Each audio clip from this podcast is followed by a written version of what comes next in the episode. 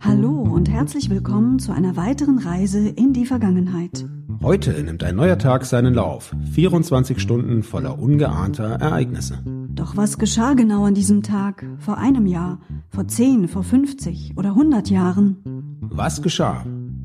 Vor Jahr und Tag.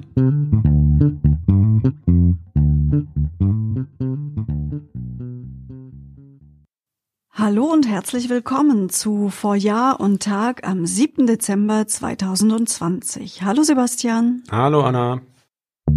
Vor einem Jahr. Der Visionär Elon Musk, ein schillernder Unternehmer, eine schillernde Persönlichkeit, der die Autowelt unter anderem auf den Kopf gestellt hat in den letzten Jahrzehnten, der konnte sich heute vor einem Jahr über einen Freispruch freuen. Er war vor Gericht, musste sich verantworten, weil er einen Höhlentaucher als Pedotyp bezeichnet, diffamiert hatte. Ähm, dem vorausgegangen war eine Auseinandersetzung im Zuge der in eine Höhle in Thailand eingeschlossenen Schüler vor zwei Jahren. Genau, es handelte sich dabei genauer um eine Jugendfußballmannschaft, die in einer Höhle festsaß, über eine Woche lang. Ich erinnere mich dran, das war wirklich spektakulär. Ich habe da auch immer wieder in den Nachrichten geguckt, ob die Jungs endlich freigekommen sind. Ja, und Elon Musk hatte vorgeschlagen, seine Weltraumfirma SpaceX ein U-Boot bauen zu lassen. Und einer der Rettungstaucher hat dies als PR-Trick abgetan, was dann Musk eben dazu verführt hat, äh, ihn als Pädotyp zu beschimpfen. Eine Verleumdung, wie er dann später vor Gericht aussagte, die er eher als allgemeine Beleidigung verstanden wissen wollte.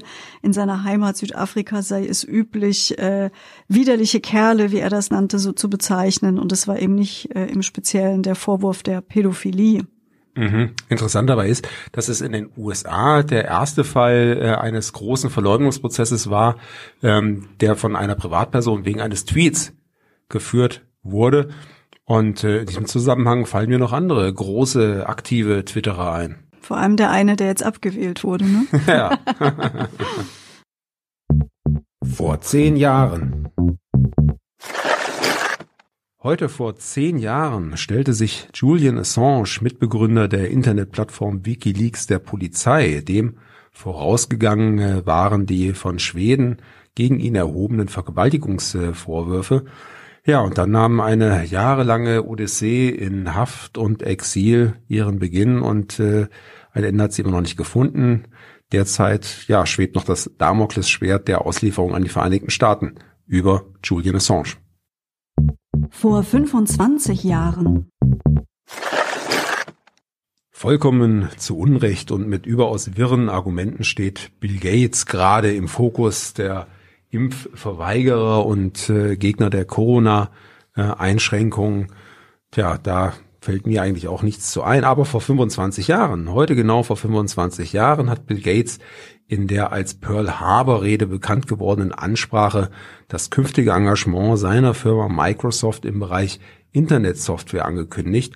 Damals ging es um den Browserkrieg gegen den Netscape Navigator und Bill Gates wollte seinen Browser, den Internet Explorer, gerne ins Betriebssystem Windows integrieren. Das sorgte natürlich für allerhand äh, Gegenwind von Seiten der anderen Nutzer. Zumal er das mit den Worten angekündigt hat, A Sleeping Giant has awakened. Das klingt natürlich sehr dramatisch und hat vielleicht doch auch dazu geführt, dass man ihm diesen sehr harten Charakter unterstellt, den er wahrscheinlich gar nicht so hat. Den er so tatsächlich wohl nicht hat. Und äh, das sieht man auch in, in seinem Engagement der letzten 20 Jahre, 20, 30 Jahre mit seiner Stiftung, mit der er sich wirklich äh, engagiert, die Weltgesundheitsorganisation unterstützt im Kampf gegen Kinderlähmung.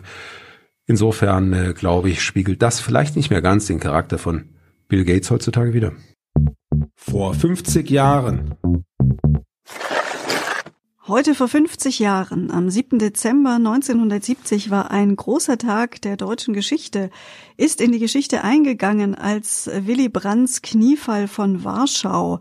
Warschau war ja damals im Rahmen der deutschen Ostpolitik ein wichtiges Thema, ein wichtiger Partner. Der Warschauer Vertrag wurde an diesem Tag unterzeichnet und es war eben der, der Versuch, die Beziehungen zwischen Deutschland und Polen politisch wieder zu normalisieren. Und eben an diesem Tag machte Willy Brandt damals auch einen Kniefall vor dem Mahnmal des Warschauer Ghettos. Das wurde weltweit als Symbol für die Versöhnung zwischen Deutschland und Polen gedeutet.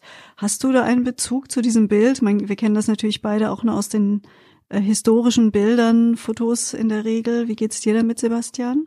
Für mich ist das ein ganz ikonisches Bild, ikonische Filmaufnahmen auch und äh, Aufnahmen, die bei mir immer wieder auch für, für einen Gänsehautmoment sorgen, wenn ich sie denn sehe, ähnlich auch ähm, wie die Bilder, die 1989 in der Botschaft in Prag entstanden sind, als Genscher den äh, DDR-Flüchtlingen ihre Ausreise äh, Möglichkeit mitteilte. Und ebenso wild ist es auch äh, von Willy Brandt, wie er vor dem Warschauer Ghetto, vor dem Manual des Warschauer Ghettos, Ghettos auf die Knie geht. Ähm, absolut. Großer, großer Moment der Zeitgeschichte. Absolut. Und es ist ja überliefert, dass das wohl eine sehr spontane Aktion gewesen sein muss. Also ein Impuls in dem Moment, dem Willy Brandt einfach so gefolgt ist. Vor 100 Jahren.